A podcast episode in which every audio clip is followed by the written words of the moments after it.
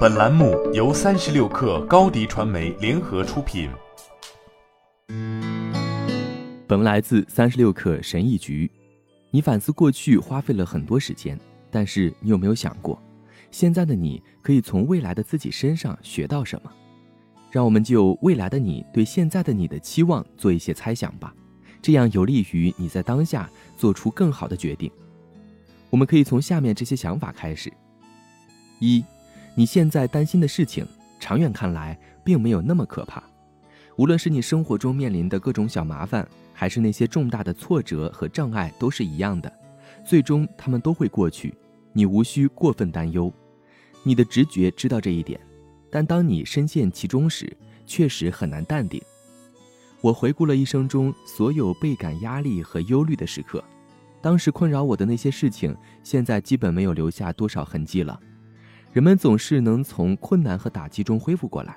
从长远来看，我喜欢用这句话来勉励自己：如果你必须这样做，你会用同样的理性武器来对付它，而这些武器今天正在帮助你对抗现在。就短期而言，我喜欢这句话：如果这件事在未来五年内不重要，就不要花超过五分钟的时间为它生气。我用这两句话来提醒自己：从长远来看，我在当下感受到的所有焦虑和担忧都是无足轻重的。这并不能彻底解决我的问题，但绝对是有帮助的。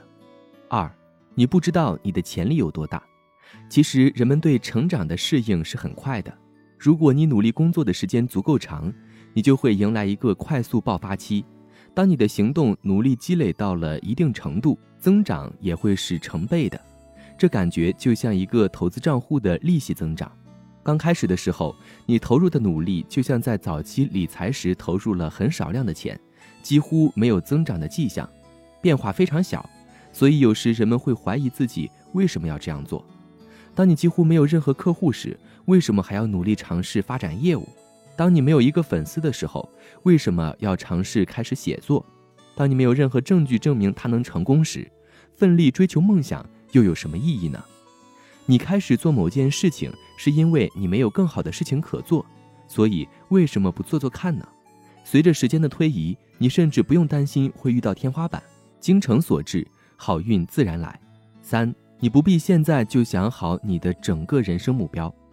你努力想让未来的自己获得幸福，但问题是，你只能用当前的认知为未来的自己做决定，而未来的你可能会有和现在完全不同的品味、信仰和兴趣。你永远无法确定你是否已经找到了完美的人生目标，但这不重要。你的目标不是一成不变的，也不需要完美。目标可以随着你的发展而变化，但你不可能通过闭门造车的空想。来确定你的人生目标，最终结果尚未明确之前，你需要多行动。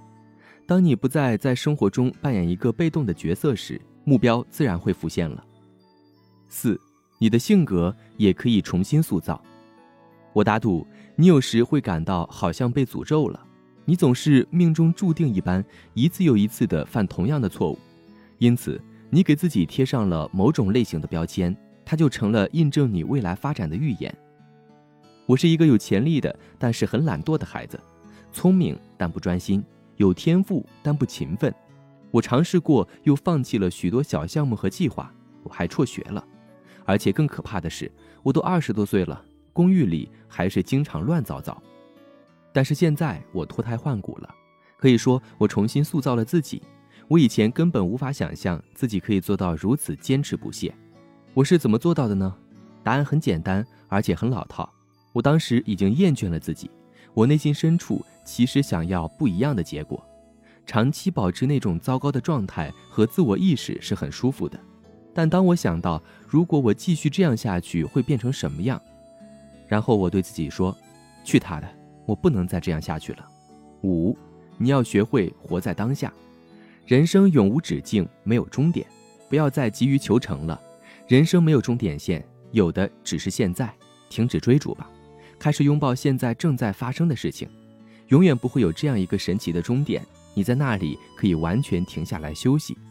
躺在你过去的荣耀中睡大觉什么也不做。学会享受当下才是最重要的。好了本期节目就是这样下期节目我们不见不散。高迪传媒为广大企业提供新媒体短视频代运营服务商务合作请关注微信公众号高迪传媒